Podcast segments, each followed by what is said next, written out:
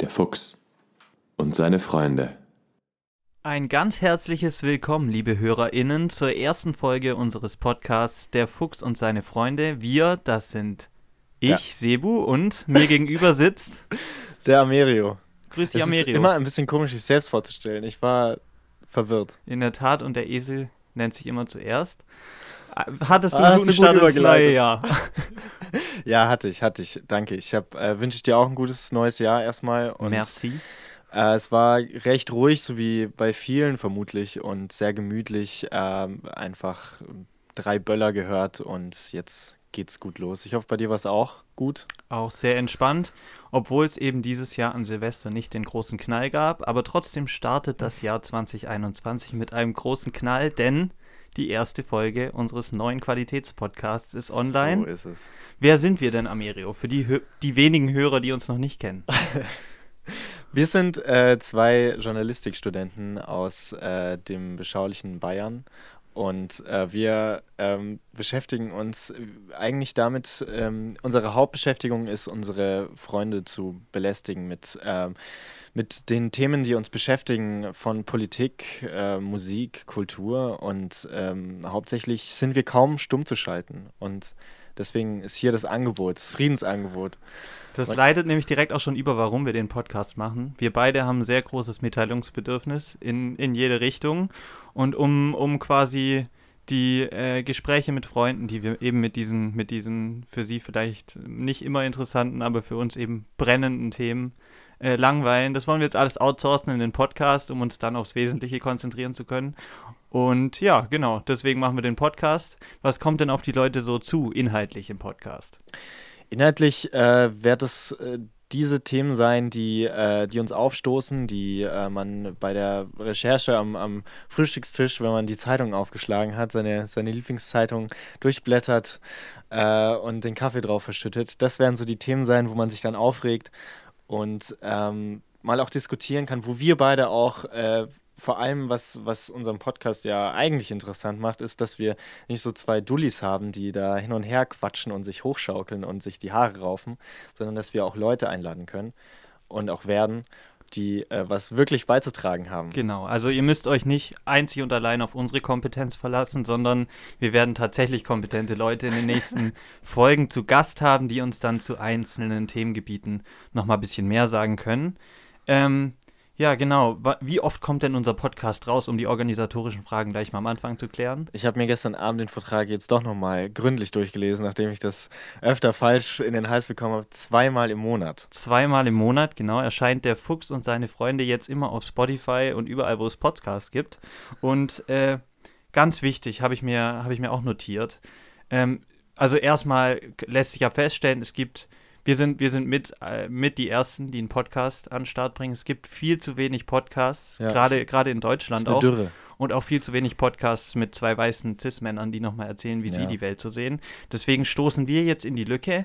Aber von den paar Podcasts, die es aus dem, aus dem Genre doch schon gibt, habe ich, äh, da lässt sich ein Muster erkennen. Und zwar äh, haben die immer für ihre Hörerinnen und Hörer haben die ein, ein Wort, also Mhm. für die Community, weil nichts ist uns so wichtig wie die Community. Das Ja. lernen wir auch als Journalisten jeden Tag. Die Community ist das höchste Gut.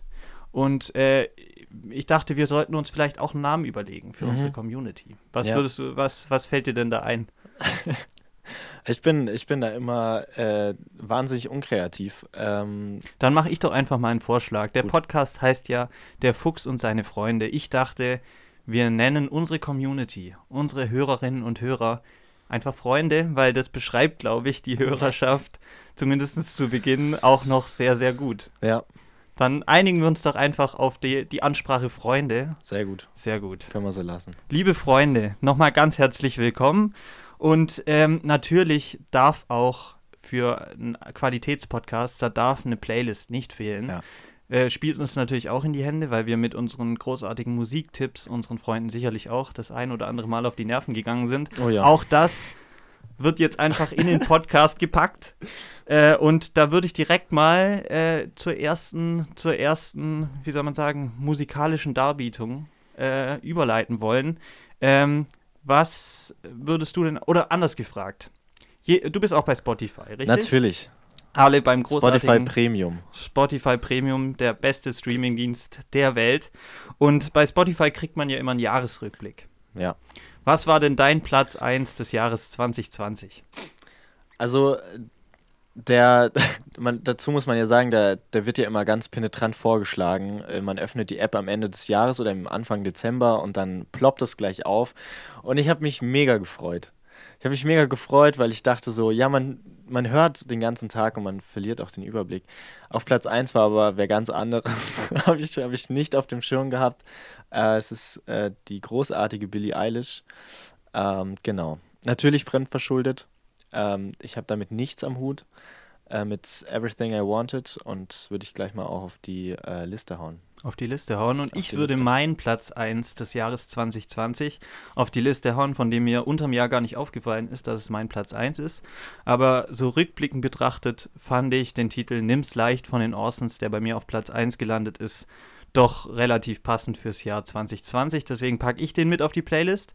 Und dann, äh, ja, wie heißt denn die Playlist? Auch noch ganz wichtig. Äh, Fuchsbaubeats. Fuchsbau-Beats auf Spotify. Das heißt, im kleinen Break könnt ihr jetzt einfach rüber switchen zur Playlist und euch unsere großartigen Musiktipps, sofern ihr sie nicht schon kennt, anhören und dann hören wir uns in wenigen Momenten wieder. Völlig entspannt. Das war Tina Turner mit Simply the Best hier beim offenen Kanal Wuppertal und damit herzlich willkommen zurück zu der Fuchs und seine Freunde. Und äh, wir haben ja versprochen, es wird schwer inhaltlich bei uns im Podcast. Ja. Und so soll es hier auch im zweiten Take direkt losgehen. Amerio, was hast du uns für die erste Folge für ein Thema mitgebracht? Ich habe äh, ein Thema mitgebracht aus, ähm, ja, es entstand aus einem äh, Gespräch zwischen uns beiden, ähm, als wir uns ganz ähm, ja, gediegen unterhalten haben über die Konzert- und äh, Kulturbranche im vergangenen Jahr. Und ähm, da blieb es natürlich auch nicht aus, dass man so äh, auch über die Big Player gesprochen hat. Wer hat da, wer or organisiert was, wer koordiniert da und hier und wer hat seine Finger da im Spiel. Und ähm, dann kam es irgendwann äh, in dem Gespräch zur Pkw-Maut. Und das war dann der Punkt, als es bei mir gekickt hat. Und deswegen ähm, habe ich mich dieses Mal mit der netten Firma Eventim beschäftigt.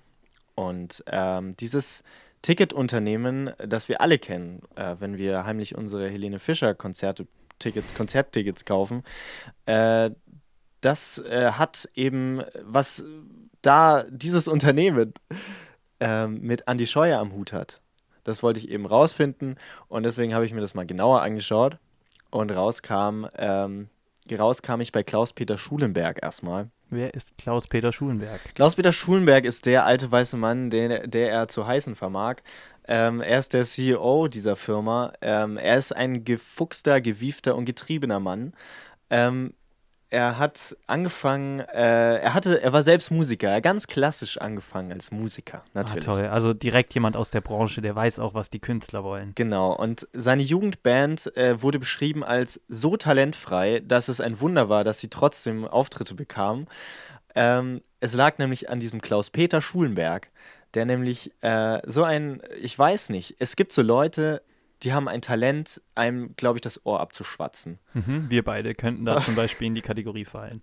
Und er hat es geschafft, ähm, die Leute zu überzeugen, dass diese Jugendband aus talentfreien Wurstlern äh, was zusammenkriegt und dass die toll die Leute unterhalten können. Also ich könnte schon mal nicht, wie man sieht.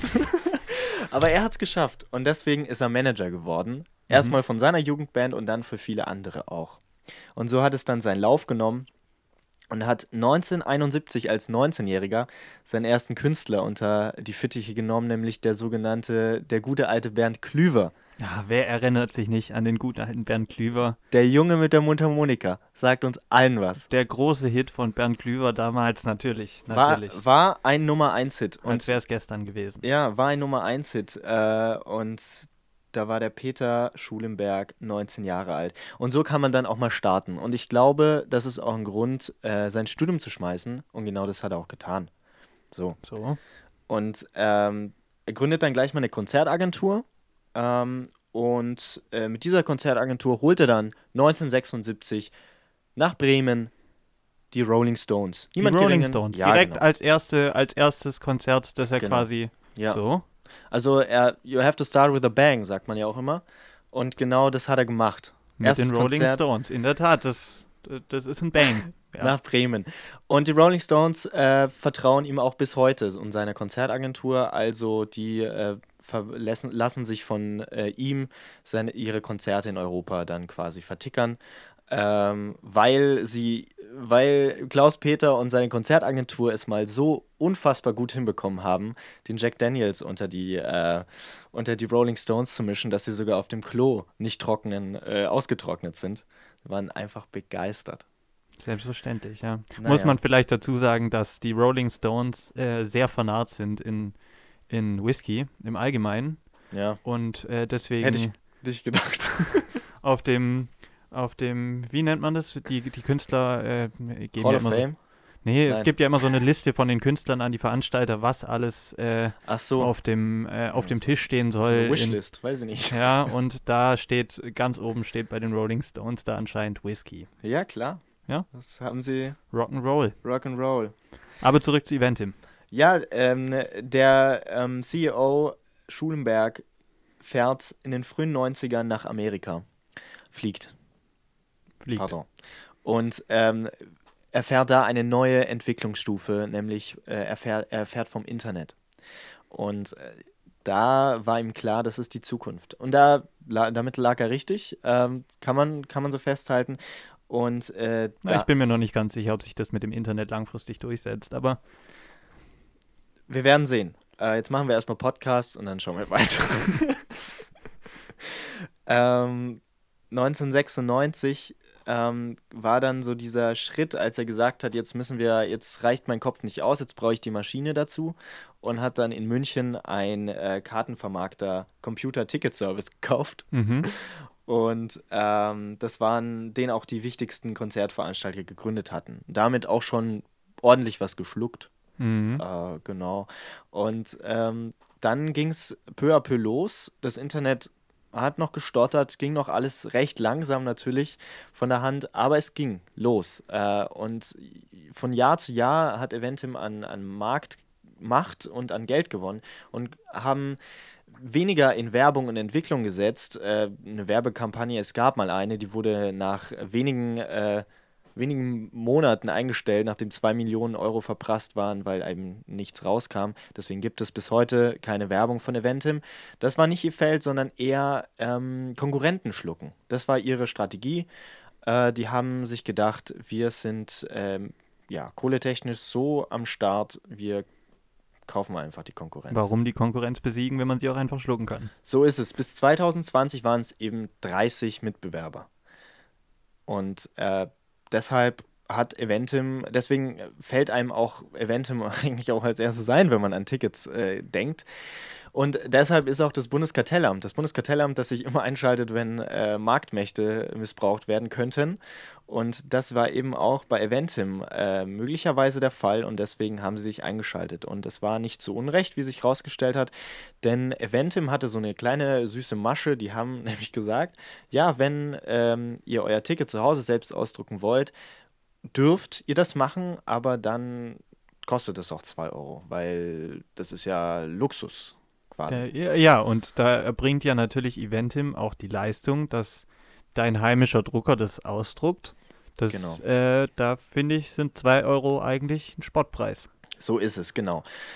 Was jetzt Eventim fehlt, sind, äh, also ein Gericht hat geurteilt, ist nicht, ist nicht legal, was da abläuft. Äh, der, der Klaus Peter hat gemeint, ähm, hätte man äh, besser argumentieren müssen vor dem Gericht. Er hält, er hält es immer noch für sinnvoll, auf jeden Fall. Ein wahrer Kapitalist. Aber er hat, ähm, was, was ihn dann äh, fuchsteufelswild gemacht hat, waren dann ähm, eine Million Euro, die gefehlt haben. Mhm. Und deswegen ähm, wollte man sich ein Feld suchen, wo das Bundeskartellamt eben nicht so leicht dahinter kommt. Mhm. Und das war dann Andi Scheuer mit seinem Rettungsring.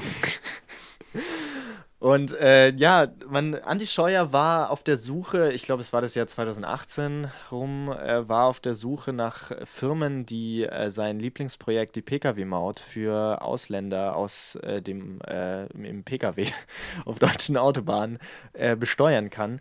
Und dafür hat er eben die Technik gesucht und gefunden hat er sie oder durchgesetzt hat sich Eventim in einem Rennen, äh, auch mit der Telekom und Siemens, alle waren am Start.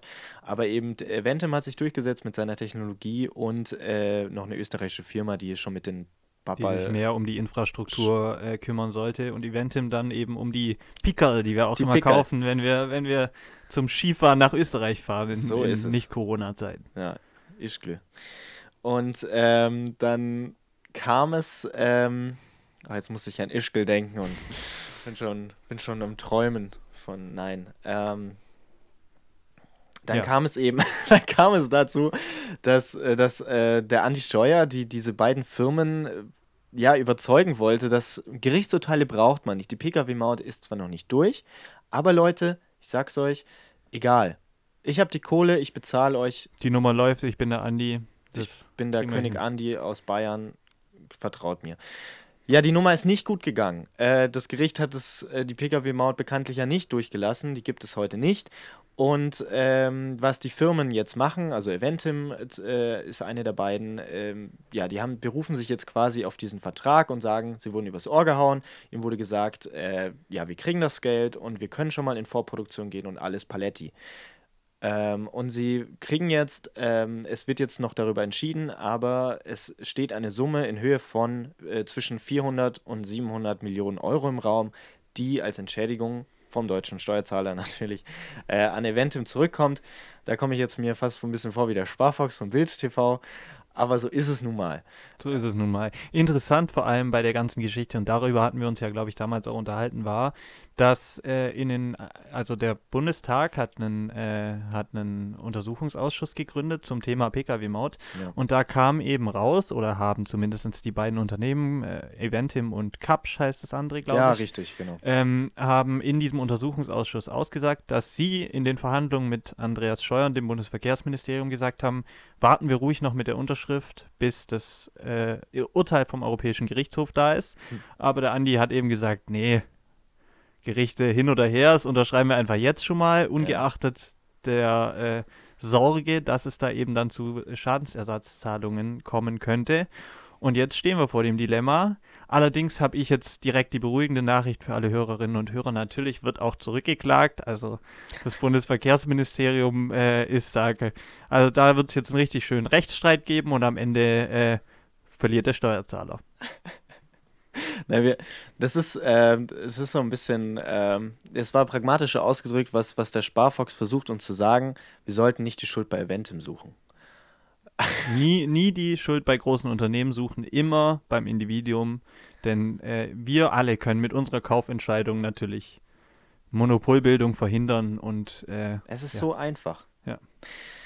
Ich glaube, wir uns, entspannen uns mal ein bisschen, oder? Wir entspannen uns ein bisschen. Mit Musiker mit Musik. Was hast du denn als zweiten Track für die Playlist? Als zweiten Track ähm, habe ich einen Song rausgesucht und mitgebracht, den ich äh, gestern, nein, es war mittlerweile schon vorgestern, äh, gehört habe. Ähm, ich war draußen unterwegs an der frischen Luft. Ausnahmsweise habe ich meine stickige Bude verlassen.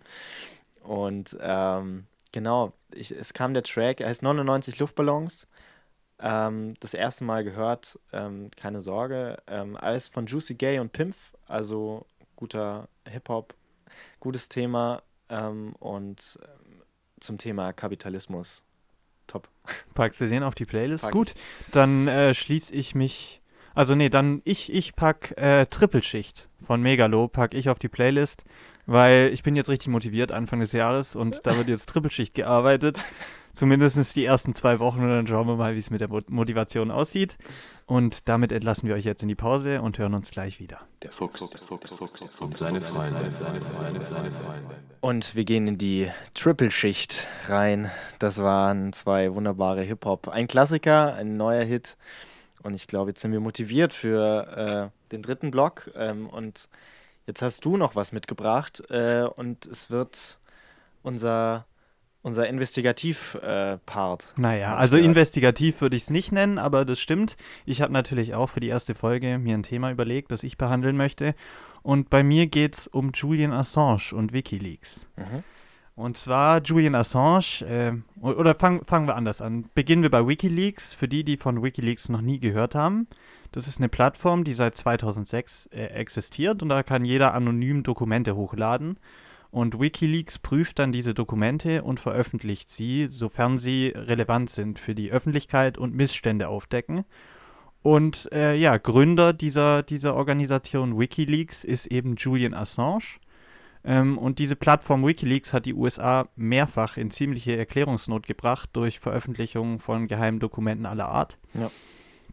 Das begann äh, durch, äh, also grundsätzlich geht es darum, geht es Wikileaks darum, Fehlverhalten von Staaten und Unternehmen aufzudecken und damit die Welt zu verändern. Und der Durchbruch für Wikileaks war 2010 und da hat Wikileaks das Video mit dem Titel Collateral Murder aus dem Irakkrieg veröffentlicht. Ähm, in diesem Video geht es darum, äh, es ist, das Video wird gefilmt von einem amerikanischen Kampfhubschrauber, der über, über dem Irak kreist, ich glaube in Bagdad. Und ähm, es steht eine Gruppe von Menschen auf der Straße. Man hört auch die ganze Zeit die Kommunikation der Soldaten im Helikopter. Und dann wird auf diese Menschen, wie sich im Nachhinein rausstellt, Zivilisten geschossen, mit der Begründung, äh, dass sie Waffen tragen würden.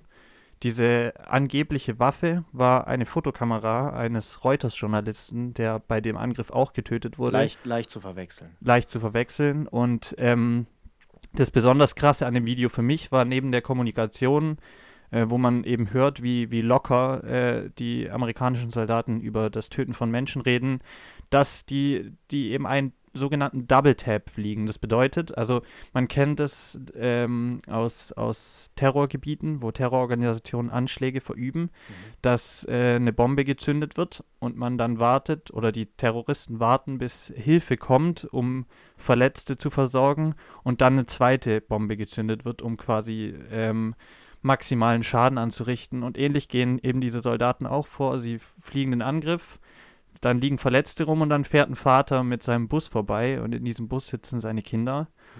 Und er sieht, dass da Menschen auf der Straße liegen, die offensichtlich verletzt sind und will ihnen helfen. Und daraufhin wird der Vater und der Bus mit den Kindern drin auch unter Beschuss genommen. Und ja, äh, solche, solche Dinge und viele weitere äh, äh, unethische äh, Machenschaften der US-Regierung und der US-Armee hat Wikileaks eben veröffentlicht und dadurch eben auch die äh, Aufmerksamkeit der Weltöffentlichkeit bekommen. Ja. Ähm, immer wieder auch mit neuen Veröffentlichungen nachgelegt, weitere geheime Dokumente der US-Armee, auch aus dem Afghanistan-Krieg, die dann in Kooperation mit der New York Times, dem Spiegel und dem Guardian veröffentlicht wurden. Und ähm, ja, in den darauffolgenden Monaten und Jahren immer wieder nachgelegt und äh, Lügen und unethisch, unethisches Verhalten der USA aufgedeckt. Mhm bei der Veröffentlichung von Dokumenten des US-Außenministeriums, in denen amerikanische Diplomaten die Politik und Politiker anderer Nationen einschätzen und bewerten, gab es dann eine Panne. Wikileaks steht dafür, ihre Quellen zu schützen. Das ist eben auch das Besondere an dieser Plattform, dass äh, Wikileaks den Quellenschutz über alles stellt. Mhm. Und ähm, viele dieser diplomatischen Depeschen landeten eben ungeschwärzt im Netz und äh, mit ihnen dann auch die Namen der Informanten. Was natürlich äh, aus Sicht von Wikileaks und aus journalistischer Perspektive ein absolutes No-Go ist. Mhm. 2016, äh, mitten im Wahlkampf in den USA, hat Wikileaks dann tausende persönlicher Mails von John Podesta, das war damals der Wahlkampfmanager von Hillary Clinton, veröffentlicht. Und auch E-Mails von weiteren wichtigen Repräsentanten der Demokratischen Partei in den USA. Und eben auch hier mit dem Ziel, Missstände aufzudecken. Denn die, in den E-Mails ist zu lesen, dass, die dass das demokratische Establishment alles getan hat und alles tun wird, um Bernie Sanders Wahl zum Kandidaten der Demokratischen Partei zu verhindern. Und außerdem finden sich noch weitere schmutzige Details, vor allem zur, zu einer möglichen Außenpolitik einer potenziellen Präsidentin Hillary Clinton in den E-Mails. Äh, der Zeitpunkt dieser Veröffentlichung äh, ist äh, der Hauptkritikpunkt. Ähm, es ist eben kurz vor der US-Wahl. Und wir erinnern uns ja noch dran, wie, wie wichtig dieses Thema im US-Wahlkampf war. Das war dann der eine Moment, als Trump äh, für Wikileaks sich genau. ausgesprochen Damals hat. hat Donald Trump noch gesagt, I love Wikileaks. Ähm, und da hat er eben diese Veröffentlichung noch begrüßt. Allerdings hat sich der Wind da auch ganz schnell gedreht, nämlich der von Donald Trump als Außenminister eingesetzte Ex-CIA-Chef Mike Pompeo, hat äh, wenig später Wikileaks als einen feindlichen Nachrichtendienst bezeichnet. Und damit na gelten natürlich andere Regeln für Wikileaks als für andere Plattformen, die Informationen dieser Art publizieren. Ähm, viele Leute werfen Julian Assange eben auch vor, eine politische Agenda zu verfolgen, so auch amerikanische Medien. In einer Sendung damals im Wahlkampf oder kurz nach der Wahl, ich bin mir nicht mehr ganz sicher, äh, in der Sendung Meet the Press wird Julian Assange zu den Veröffentlichungen rund um Hillary Clinton befragt ähm, und eben, ob er ausschließen könne, dass die Informationen direkt oder indirekt vom russischen Geheimdienst stammen. Und die Antwort von Assange in diesem Zusammenhang sagt, finde ich, viel über seine politische Agenda aus. Er sagt, wenn die Frage ist, ob wir von, wir von Wikileaks nach sorgfältiger Prüfung auch Dokumente hochladen würden, die vom amerikanischen Geheimdienst stammen, dann ist die Antwort ja. Mhm. Also, aber, äh, aber, warte mal kurz, ganz Nachfrage. Wann, äh, in welchem Jahr war die Sendung Meet the Press? Wann? Das müsste auch im Jahr 2016 gewesen sein, also rund um die Wahl äh, in den USA. Okay, aber ist er da live aufgetreten oder als. Äh das war eine Live-Schalte, äh, wo er damals noch aus der ecuadorianischen Botschaft, okay. da kommen wir gleich zu, okay. zugeschaltet mhm. wurde. Mhm. Aber vorab noch äh, so viel. Julian Assange ist auf jeden Fall kein Unschuldslamm. Ähm, also beispielsweise sein autoritärer Führungsstil wurde immer wieder auch von Mitstreitern kritisiert. Und auch die Frage, aus welcher Rolle heraus Assange agiert, lässt sich nicht so einfach beantworten, weil die Grenzen zwischen Aktivismus und Journalismus bei ihm eben nicht immer eindeutig sind. Aber in jedem Fall kann man sagen, USA hat die U äh, Assange hat die USA mehrfach blamiert und damit beginnt eine Kampagne, um den Ruf und die Gesundheit dieses Mannes zu zerstören. Mhm. Und äh, ja, aber beginnen wir eben mit einer, mit einer, oder machen wir weiter mit einer Chronologie der Ereignisse, seitdem sich Assange mit der Weltmacht USA angelegt hat. Ja. 2010 ist Assange auf dem Höhepunkt, eben kurz nach den Veröffentlichungen, und ähm, wird wie ein Rockstar gefeiert für die USA wird er zu diesem Zeitpunkt Staatsfeind Nummer eins. Für viele Menschen auf der Welt ist er eben mh, mm, jemand, ein Journalist, der, der Sachen aufdeckt, die nicht soll, sein sollten. Äh, damals reist Assange nach Stockholm, wo auch äh, viele der Server von Wikileaks stehen, aufgrund der sehr liberalen äh, Gesetze des Landes. Und äh, Assange fühlt sich damals schon bedroht. Er hat das Gefühl, verfolgt zu werden und übernachtet deswegen häufig bei Privatleuten und so eben auch in Schweden. Und mit der Frau, mit seiner Gastgeberin, äh, bei der er übernachtet, und einer weiteren Frau hat Assange in den Tagen in Schweden Sex. Mit und ohne Kondom, wie es später in den Polizeiprotokollen wiedergegeben wird. Und danach wenden sich beide Frauen an die schwedische Polizei und fordern, dass Assange einen HIV-Test macht. Von einer Vergewaltigung spricht keine von beiden zum damaligen Zeitpunkt. Mhm. Aber das schwedische Sexualstrafrecht ist vollkommen zu Recht, wie ich finde, sehr streng. Und so muss ermittelt werden, solange nicht eindeutig ausgeschlossen werden kann, dass die sexuellen Handlungen äh, mhm. nicht einvernehmlich waren. Ja. Ähm, dennoch ist in den folgenden Tagen in der Presse von Vergewaltigung die Rede und ähm, Assange bestreitet die Vorwürfe in diesen Tagen, aber die öffentliche Meinung wendet sich gegen ihn.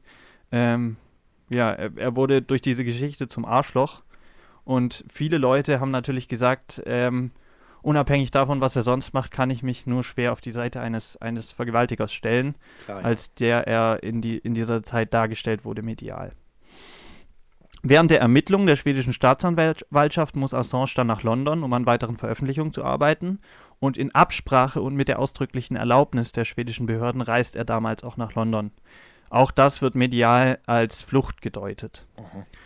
Die Ermittlungen in Schweden gehen so lange weiter, gehen aber nur schleppend voran. Assange und seine Anwälte sind zu einer Vernehmung auf schwedischem Boden bereit, wenn die Schweden zusichern, dass er nicht an die USA ausgeliefert wird. Dem stimmt die Staatsanwaltschaft nicht zu und so bleibt Assange in London, bevor er 2012 dann in London in die ecuadorianische Botschaft flüchtet. Mhm. Sieben Jahre ist er dort gefangen von diesem Tag an, überwiegend ohne Tageslicht und unter strengsten Sicherheitsvorkehrungen und zunehmender Überwachung innerhalb der Botschaft. Zunächst werden in den wenigen privaten Räumen, die Assange überhaupt zur Verfügung hat, äh, Kameras ohne Mikrofon, später dann auch Mikro mit Mikrofon angebracht, also wirklich eine lückenlose Überwachung.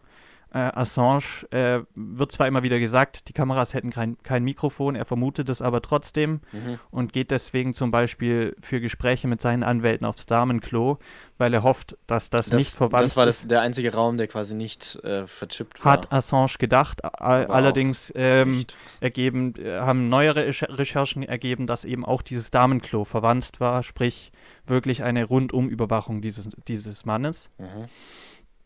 Ähm, Aber äh, weißt du, wie man sich das vorstellen kann, wie er da gehaust hat in der. Äh, also die Bilder, die Bilder sind an die Öffentlichkeit gelangt. Okay. Ähm, es, die, die Botschaft wurde gesichert von einer spanischen Sicherheitsfirma, Mhm. ähm, die auch gute Kontakte in die USA hat, was später noch relevant wird. Prima. Und die haben eben gefilmt und diese Aufnahmen dieser Sicherheitsfirma sind an die Öffentlichkeit gelangt und zeichnen eben ein Bild eines verwirrten alten Mannes. Mhm. Ähm, damals zu dem Zeitpunkt, wo diese Bilder an die Öffentlichkeit gelangen, muss man halt eben feststellen, Assange ist schon mehrere Jahre in dieser Isolation gefangen. Es ist wirklich ähm, eine, eine Ausnahmesituation für diesen Menschen und ähm, dass man da ein bisschen durchdreht und vielleicht dann, wie soll man sagen, also es gibt zum Beispiel berühmte Bilder, wie er in, im Wohnzimmer Skateboard fährt und äh, wie, er, wie er irgendwelche Sportübungen in der Küche macht und so und äh, Es all gibt, das. es gibt gelangweilte Chefs, die spielen Minigolf in ihrem Büro. Also. so nämlich, so nämlich. Und das sind die eigentlich psychisch Kranken.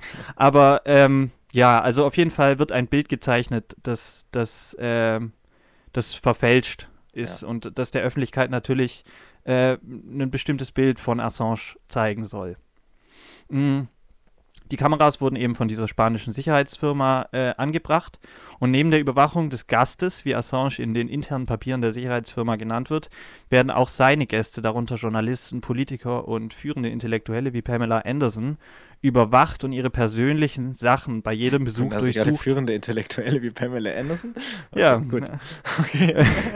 ja, selbstverständlich. Große, große Aktivistin. Ähm, Ja. aber auch Slavoj Žižek zum Beispiel hat ihn damals dort besucht. Mhm. Äh, und ihre persönlichen Sachen äh, werden, also die persönlichen Sachen der Gäste, werden bei jedem Besuch durchsucht und abfotografiert. Äh, Nils Melzer, das ist der UN-Sonderberichterstatter für Folter, spricht im Fall Assange von sogenannter Character Assassin äh, Assassination. Das Mhm. bedeutet eben, wie wir gerade schon, äh, wie ich gerade schon gesagt habe, es soll eben ein bestimmtes Bild äh, in der Öffentlichkeit gezeichnet werden, Mhm. das diesen Mann eben untragbar macht und die Unterstützung dieses Mannes untragbar macht. Und äh, nach der Verhaftung sitzt Assange, also oder machen wir, wir müssen, wir müssen natürlich, jeder von uns hat die Bilder gesehen, vermute ich, wie er damals aus der Botschaft getragen wurde. Das ist jetzt noch gar nicht so lang her, ja. aber irgendwann kam eben der Punkt, äh, interessanterweise nach einem Regierungswechsel in Ecuador, der eine gewisse Öffnung zu den USA hin bedeutet hat, Mhm. wurde die, das Asyl von Assange aufgehoben. Das Okay. heißt, die ecuadorianische Botschaft wollte ihn nicht weiter beherbergen. Es gab eben auch, und ich vermute dar darüber, das meint auch Nils Melzer, wenn er von Character Assass Assassination spricht. Schwieriges Wort, Character Assassination. Ähm, wurde eben ein Bild gezeichnet, dass Assange äh, völlig verwahrlost wäre und äh, sich nicht mehr gewaschen hätte und irgendwie alles runtergewohnt hätte in der Botschaft. Und äh, einige Zeit vor seiner Verhaftung wird ihm dann zum Beispiel auch der Rasierer abgenommen, also sein Mhm. Rasierapparat, was auch erklärt, warum eben dann nicht ein, ähm, ein frisch rasierter, äh, adäquat aussehender junger Mann aus, dem, aus der Botschaft getragen wird, sondern ein langhaariger, langbärtiger, verzauster Einsiedler, der, der eben dieses Bild des, des vollkommen durchgedrehten äh, zeigen soll. Mhm. Und nach seiner Verhaftung eben in Großbritannien, nachdem er da aus dieser Botschaft rausgetragen wird, sitzt Assange in einem britischen Hochsicherheitsgefängnis weiter in Isolationshaft, auch aufgrund von Corona natürlich. Äh, Nils Melzer, der UN-Sonderberichterstatter für Folter, also wirklich jetzt niemand, dem man irgendwie nachsagen äh, könnte, er wäre da besonders parteiisch, äh, spricht außerdem auch von psychologischer Folter Okay. äh, die Ja. zum Beispiel auch eben durch die jahrelange Isolation äh, zustande kommt. Interessanterweise wird dann auch das Verfahren wegen Vergewaltigung, äh, das geht nach wie vor schleppend voran.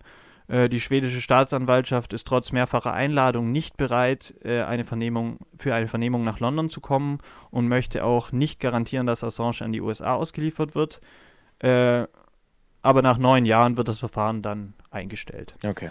Also Assange sitzt ja jetzt im Knast, dann ist ja quasi de, das Aus- Verfahren in Schweden äh, aus.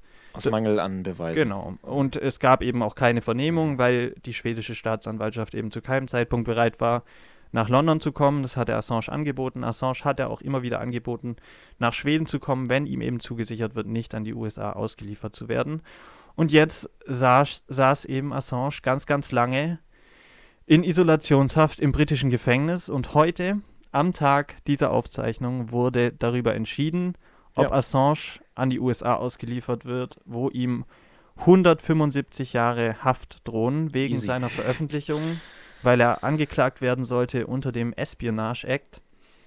Aber die gute Nachricht, Wir haben es erfahren. wir haben es erfahren soeben oder vor wenigen, vor wenigen Cool, Stunden. eigentlich vor der Aufzeichnung. Wir haben uns dann, äh, wir kamen zusammen und haben gemacht, äh, haben gemeint, ja, jetzt äh, haben wir einen neuen Twist. Es haben wir einen neuen. Twist. Genau, eigentlich wollten Gute wir, Nachricht für den Journalismus. wollten wir nämlich ähm, darauf hinweisen, dass dieses Verfahren und die, die damit verbundene Auslieferung von Assange an die USA eben eine große Gefahr für die Pressefreiheit darstellt, weil Menschen, die die äh, unethisches Verhalten, insbesondere eben von Regierungen und Staaten aufdecken, da sollte ein äh, Exempel an Assange statuiert Mhm. werden, äh, wie, wie eben mit solchen Menschen umgegangen wird und was die zu erwarten und zu befürchten haben. Aber die gute Nachricht jetzt eben, das Rechtssystem funktioniert. Die Richter, Julian- äh, ja genau, die Richterin, die eigentlich immer pro äh, amerikanische ähm, Wünsche und äh, Forderungen agiert hat, die zumindest fragwürdig agiert hat. Und äh, also Ja. man, ähm, es gab keine, auch, auch eine Sache, die äh, eher fragwürdig ist, es gab keine Beobachtung durch internationale Organisationen wie Amnesty International oder Reporter ohne Grenzen, die natürlich Ja. gerne bei diesem Prozess gegen Assange zugegen gewesen wären, um zu überprüfen, ob alles mit rechten Dingen zugeht. Es gab immer wieder Berüch Gerüchte, dass dass eben im Gerichtssaal ähm, abfällige Äußerungen seitens des Gerichts gegenüber dem Angeklagten gefallen seien. Aber jetzt stellt sich eben raus, der Rechtsstaat hat gesiegt und Julian Assange darf nicht an die USA ausgeliefert werden aufgrund der Haftbedingungen, die ihm dort drohen. Genau, Amerika hat natürlich auch schon wieder ähm, dagegen ähm, ein Veto eingelegt und möchte das anfechten.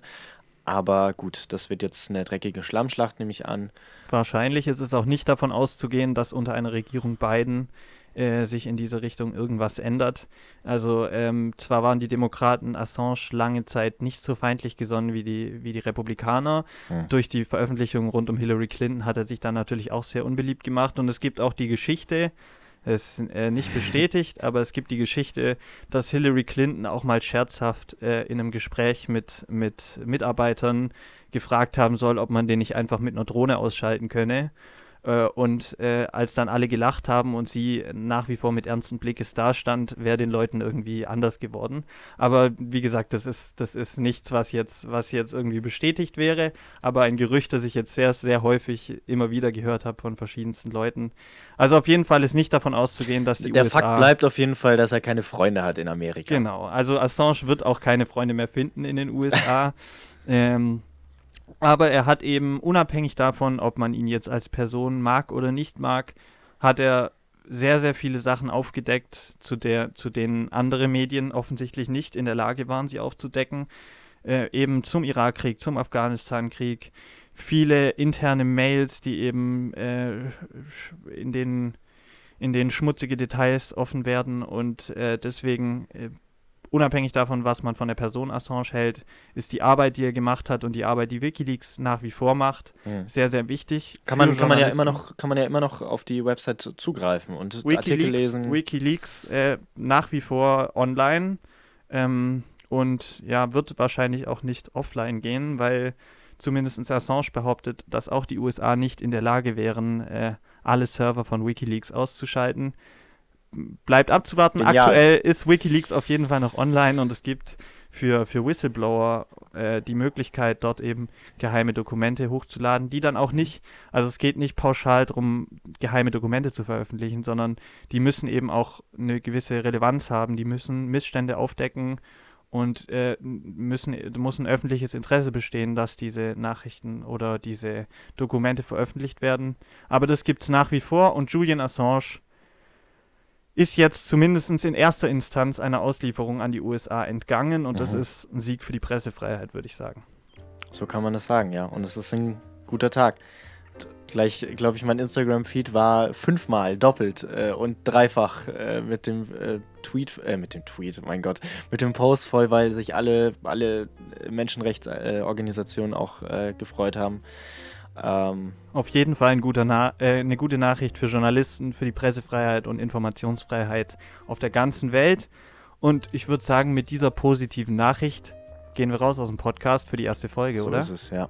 Wunderbar. Aber, aber davor noch müssen wir doch noch, noch ein, bevor man uns quasi äh, äh, unfreiwillig stumm schaltet, müssen wir doch noch unser, unsere Musikkenntnis zum Besten geben. Ach, stimmt, genau. Oh, ja. und, und wir könnten natürlich auch noch einen kurzen Verweis auf unsere, unsere diversen ja, Social-Media-Kanäle. Ganz wichtig. Ah, nee, ma machen wir in der nächsten Folge. Machen wir in der nächsten Folge. äh, Wenn die Accounts dann mal erstellt sind. wenn, die, wenn die Accounts dann da sind, genau. Aber natürlich die Community, liebe Freunde, ihr könnt euch drauf freuen. Kommentieren, kommentieren, liken, liken, liken, wird es natürlich auch bei uns geben. Aber wir, wir, wir, mögen unsere Freunde wirklich. Ja. Ja. Unsere Freunde und unsere Community sind uns das Wichtigste. und damit, damit steigen wir jetzt aus. Was ist dein Musiktipp zum, als Rausschmeißer? Mein Musiktipp ist, äh, nachdem ich mir in der Pause die wohlenden Klänge des Bernd Klüver äh, zugute geführt habe, ist es ein, ein Liebeslied aus den Anfang der 70er Jahre. Ich weiß nicht, ob ihr schon davon gehört habt. Es ist äh, Der Junge mit der Mundharmonika. Ja, wusste ich doch. Absoluter Klassiker. Und äh, das wollte ich euch einfach nicht vorenthalten. Es kommt rauf, es passt wie die Faust aufs Auge und es passt perfekt zu einem Sonntagabend. Ähm, und ja, lasst zum Dahinschmelzen. Den lassen wir einfach so stehen. Da packe ich jetzt gar nichts auf die Playlist, um den, um den Bernd Klüver-Hit mal richtig wirken zu lassen. Und wir hören uns in zwei Wochen wieder bei Der Fuchs und seine Freunde. Bis dahin, macht's gut. Ciao. Guten Start ins neue Jahr.